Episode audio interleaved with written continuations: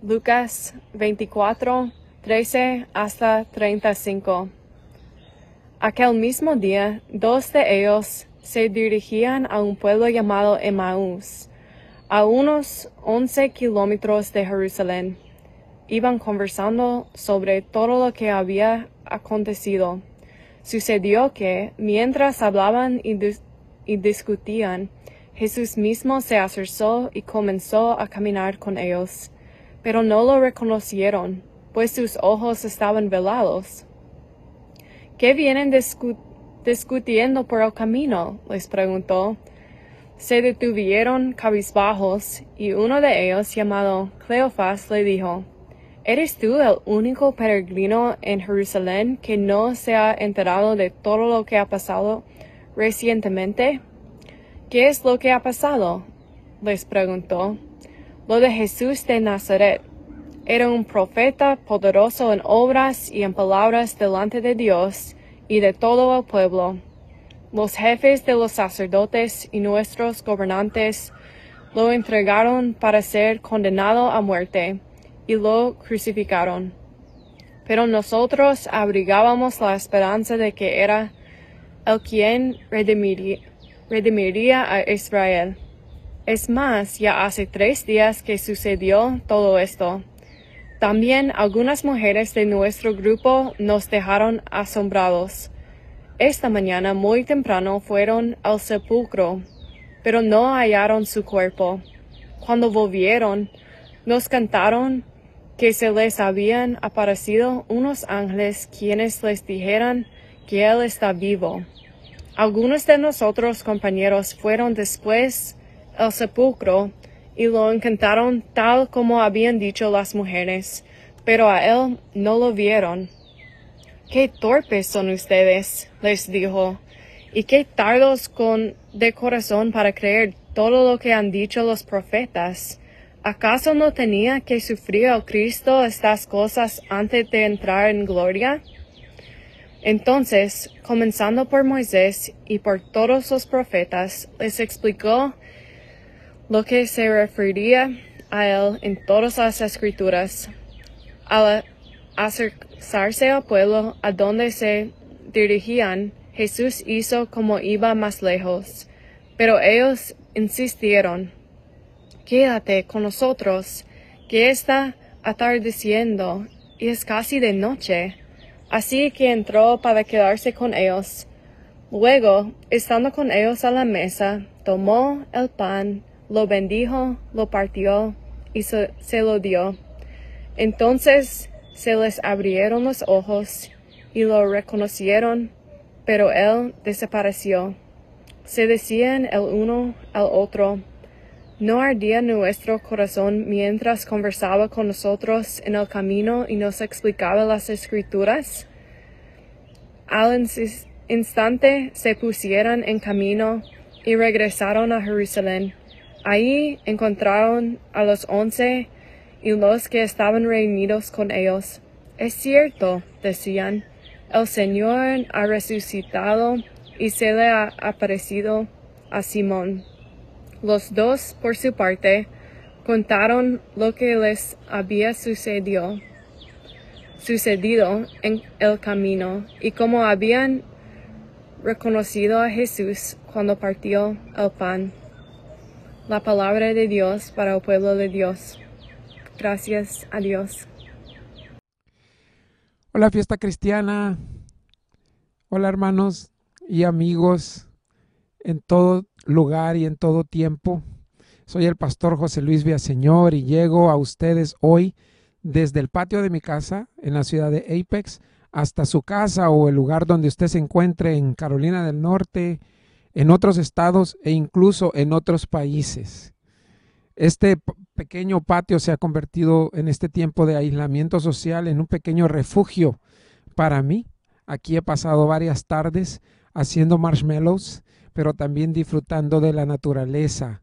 De hecho, hoy me siento como San Francisco de Assisi, porque son los pájaros los que van a escuchar mi sermón.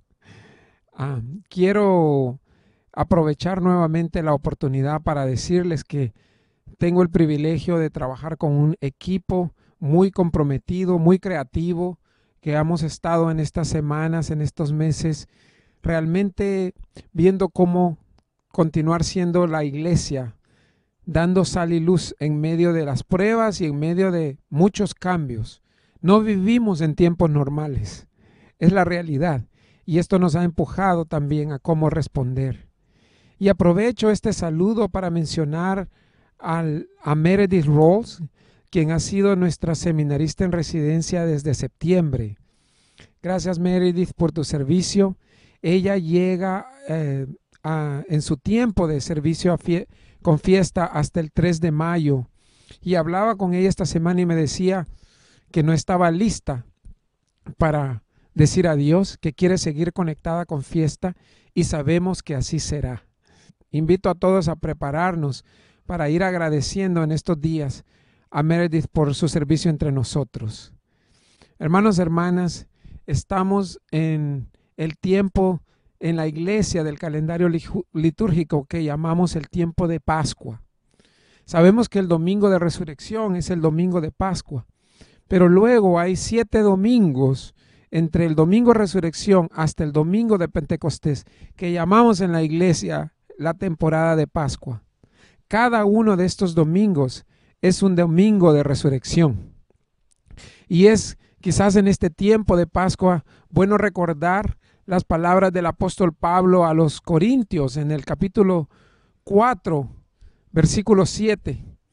El apóstol Pablo le dice a los Corintios que dejen a un lado la vieja levadura y que más bien sean nueva levadura, porque Cristo, el Cordero Pascual, ya ha dado su vida por nosotros, ya ha sido sacrificado.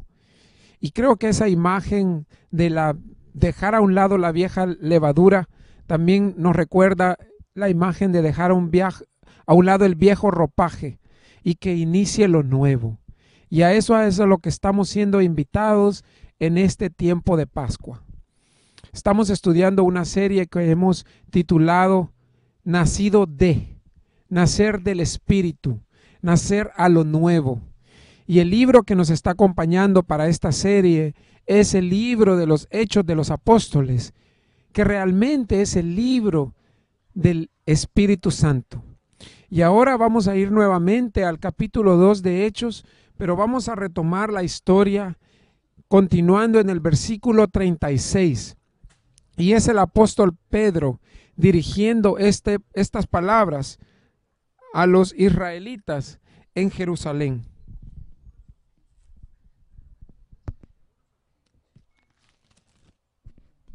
Dice la palabra, por tanto sépalo bien todo Israel, que a este Jesús, a quienes ustedes crucificaron, Dios lo ha hecho Señor y Mesías.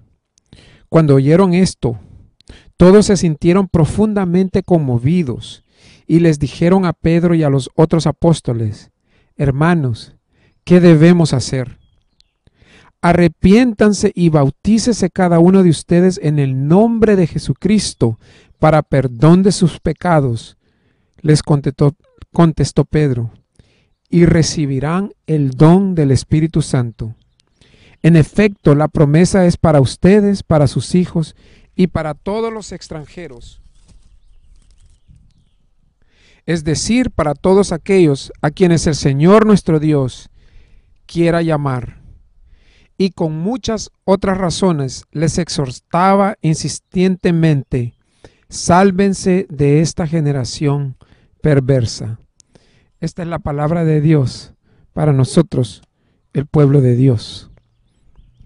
Oremos. Señor, tu palabra es nuestra norma de fe y conducta. Ahora pedimos que al abrirla, Señor, para estudiarla, para escudriñarla, tú abras nuestra mente y nuestros corazones. Tú quites el velo de nuestros ojos. Tú nos vistas del nuevo ropaje, de la nueva levadura, del nuevo ser, para llegar a la estatura de tu Hijo Jesucristo, nuestro Señor resucitado. En su nombre oramos. Amén.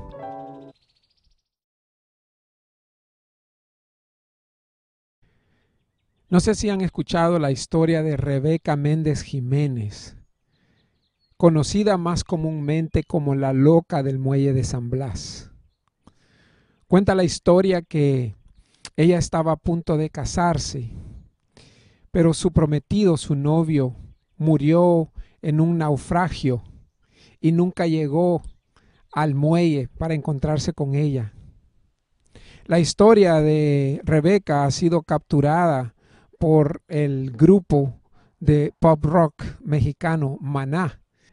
Uno podría escuchar esta historia y, y, ver en su historia una cierta nobleza de una mujer que por 41 años vistió el mismo vestido blanco hasta que murió, buscando a su novio, esperándolo de una manera fiel. Esa podría ser una manera de interpretarlo. O la otra quizás podría ser la historia de, de una mujer que vivió su vida uh, en tragedia, que nunca había cumplido sus sueños y se quedó encerrada eh, por 41 años en, en su mismo mundo. Independientemente de la interpretación que le queramos dar, las historias tienen mucho poder.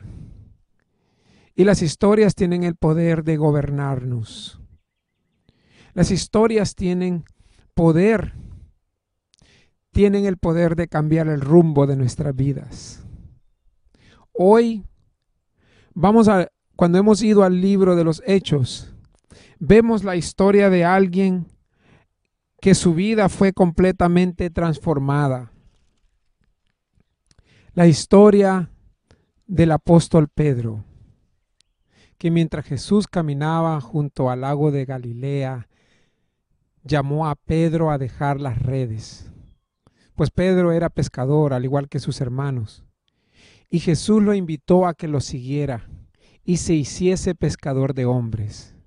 Seguramente Pedro al principio se llenó de emoción, pero pronto vinieron las pruebas. Ya en Mateo 16 vemos a Pedro buscando persuadir a Jesús de no ir a Jerusalén, pues la vida de Jesús corre peligro. Jesús le dijo a Pedro, aléjate de mí, Satanás. En Mateo 26 vemos uno de los momentos más dolorosos de la vida de Pedro, en la que negó a Jesús tres veces antes de que cantara el gallo, como Jesús se lo había dicho. Y en Juan 21, que no vemos sino a un Pedro resignado al fracaso, regresando a hacer lo único que sabía hacer, pescar, pero pescar peces, no hombres como había sido el plan de Jesús dejando a un lado su vocación, dejando a un lado todo para lo que había lo había preparado el Señor, todo para lo que Cristo había dado su vida. Pero gloria a Dios que esa no fue la última palabra en la historia de Pedro. No es la historia por la que recordamos a Pedro. Y este es el punto. Ahora vemos aquí en Hechos a un Pedro transformado Parece imposible creerlo, pero es así. En, el, en la era del Espíritu vemos a un Pedro empoderado. Y ese es el punto, hermanos, para nosotros, que ese mismo poder que transformó a Pedro está disponible para nosotros hoy. Los israelitas que escucharon el mensaje de Pedro están intrigados por este mensaje poderoso y hacen la pregunta, ¿Qué debemos hacer? ¿Qué debemos hacer? Y es interesante que la pregunta viene de los israelitas, de los judíos, porque ellos son el pueblo escogido. ¿Qué necesidad tienen de preguntar qué deben hacer cuando ya viven con un compromiso de fe como pueblo escogido? Pero lo que vemos entonces es que Dios demanda una intensificación de la fe por medio de Jesucristo. Jesús no vino a cambiar la fe en Dios de Israel, sino a dar a esa fe su significado verdadero. Y ahora Pedro, el que renegó, el que negó, el que regresó a la pesca, es quien trae este mensaje poderoso de conversión, de arrepentimiento, de llamar a Israel a nuevos caminos.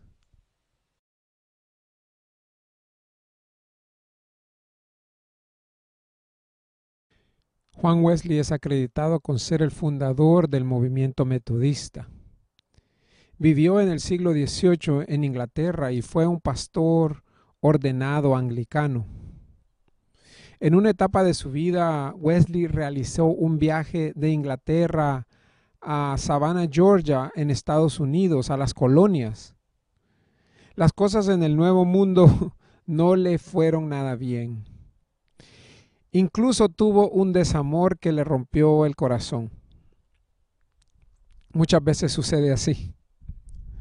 Wesley regresó a Inglaterra deprimido y golpeado luego de su desastroso viaje de evangelización.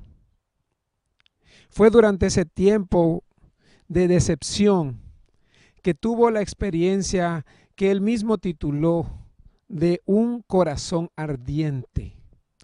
Ocurrió en la iglesia de los moravos en la calle Aldersgate de Londres, Inglaterra, un 24 de mayo de 1738. Es un evento muy documentado.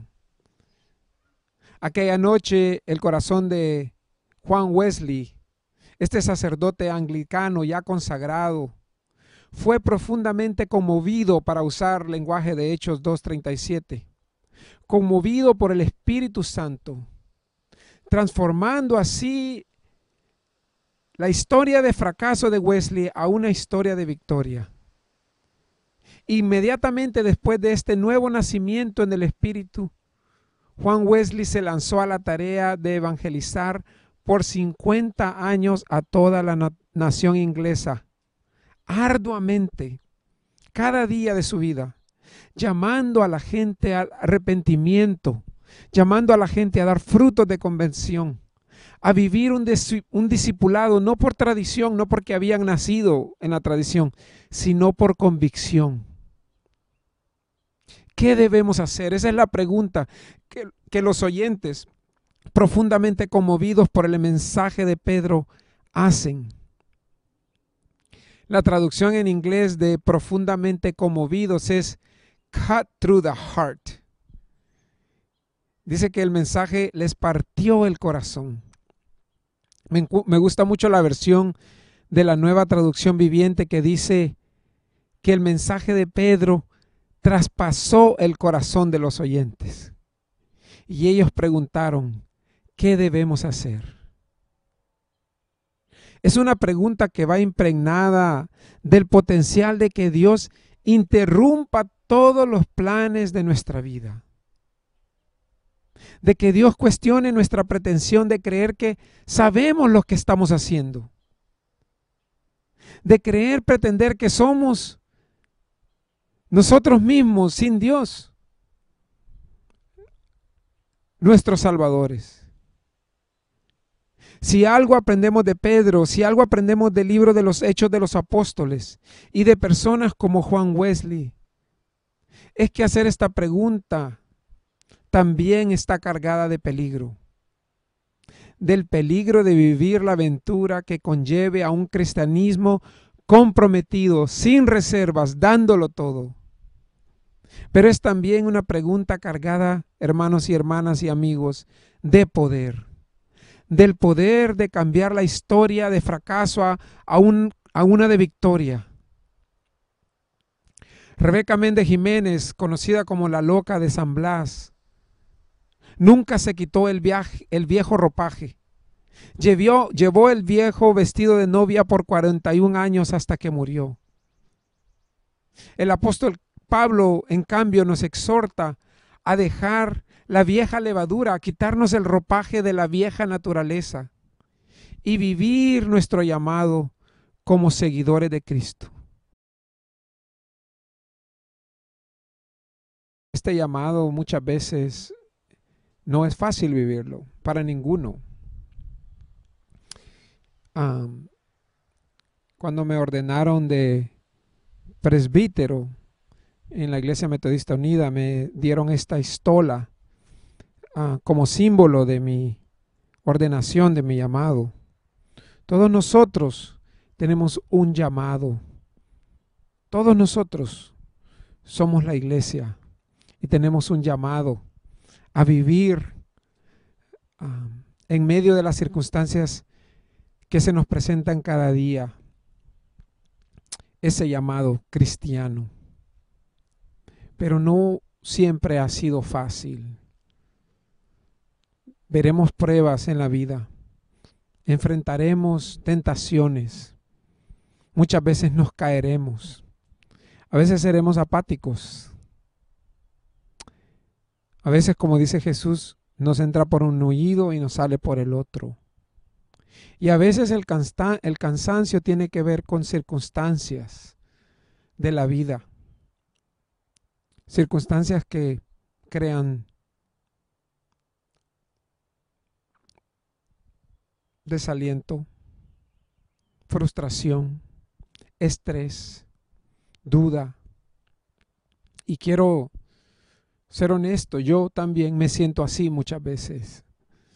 Frente a la realidad que vivimos ahora, surge también muchas preguntas, mucho cansancio. Es normal. Recuerde que Jesús mismo se cansó, derramó lágrimas. Lo que él cargó hacia la cruz fue pesado. Pero Pablo nos recuerda en el libro de Filipenses que todo lo podemos en Cristo porque, porque Cristo nos fortalece. Y eso es el mensaje de Pedro, de que creer y entregar nuestra vida a Cristo lo cambia todo. Que recibiremos, dice Pedro, el poder del Espíritu Santo. No que las cosas serán más fáciles en el caminar, pero que ese poder estará con nosotros. El Salmo 125 dice, los que confían en Jehová son como el monte de Sión que no se mueve, sino que permanece para siempre. Como Jerusalén, como Jerusalén, tiene montes alrededor de ella, así Jehová está alrededor de su pueblo. Dios nos protege. Dios nos fortalece el Espíritu de Dios viene sobre nosotros para darnos aliento de vida.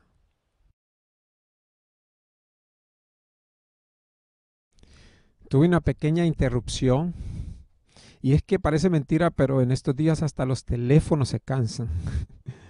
Lo bueno es que los pájaros todavía siguen aquí, acompañándome, acompañándonos. Hermanos y amigos, para ir concluyendo, lo que la escritura testifica es que el día que Pedro predicó, tres mil se convirtieron y fueron bautizados. Y así inició la iglesia de Cristo. Fue un día maravilloso. Gloria a Dios. Pero ¿qué de hoy? ¿Cuál será nuestra respuesta hoy, aquí y ahora. Para aquellos que aceptaron ese día en Jerusalén el poder de Dios, todo cambió. Pero ¿qué de usted? ¿Qué de mí? Todo lo que Dios quiere es un, un corazón dispuesto para obrar su poder en nosotros, pues el corazón es el lugar donde opera el Espíritu Santo. Esta es una invitación realmente fabulosa por parte de Dios. Sí que lo es. es el llamado a recibir el amor ilimitado de Cristo y luego dar ese amor ilimitado a otros. Dígame usted, ¿qué puede ser más fabuloso que esto en el mundo? El sermón, el sermón de Pedro concluye con una advertencia. Sálvense de esta generación perversa. Esas personas que el Espíritu levanta de su adormecimiento deben de resolver de una vez por todas cambiar su viejo ropaje, dejar la vieja levadura, como dice el apóstol Pablo, el apóstol Pablo, dejar los caminos del mal y unirse a Cristo, pues solo en Él está la salvación. No hay otra manera de dar este paso que aceptar que necesitamos de un Salvador y así poner toda la confianza en el poder de Dios para salvarnos, para restaurarnos, para animarnos. Puedo escuchar a Pedro gritar a toda Jerusalén, sálvense, sálvense. Son palabras de urgencia. Y me hacen pensar en la película Forrest Gump. Si no ha visto esta película, se la recomiendo. Forrest es una persona especial en muchas maneras. Cuando estaba pequeño, otros chicos le hacían bullying, lo maltrataban. Y su mamá, para protegerlo, le decía con urgencia, Run, Forrest, run, corre, Forrest, corre. Este es el llamado del Evangelio. Huyan de las cosas de este mundo que destruyen. Quizá usted puede estar pensando, no soy digno, no tengo las herramientas, yo ya lo intenté. Si usted está ahí hoy, qué bueno. Pues tiene razón, este llamado no es porque lo merecemos o porque está en nuestro poder cumplirlo. Es puro don de Dios. Es un regalo del Espíritu Santo. Dios mismo es el que da y el que capacita. Lo único que Dios quiere, como dije antes en este sermón, es un corazón abierto. Quiero terminar con una invitación que me hicieron a mí esta semana en un retiro vía Zoom de pastores. Nos pidieron escribir una oración por nosotros mismos. Siendo honestos, a veces nuestros cansancios están conectados a la realidad que nos olvidamos tanto de nosotros mismos que dejamos de cuidarnos. Así que como práctica nos pidieron a nosotros hacer una oración por nosotros mismos. Y quiero hacerle esa invitación a usted también hoy, que escriba su propia oración. Y si me la envía por email o texto, se lo agradecería. Esta es la oración que escribí. Dios eterno, oro por el fuego de tu espíritu. Oro que tu soplo de vida venga sobre mí, como vino sobre tu Hijo amado Jesucristo. Yo también soy tu Hijo. Oro porque una violenta ráfaga de viento sacuda mi corazón como en los días de Pentecostés Oh Dios, parte mi corazón en pedazos y recrea de esos fragmentos el ser que tú quieras. Que así sea. Amén.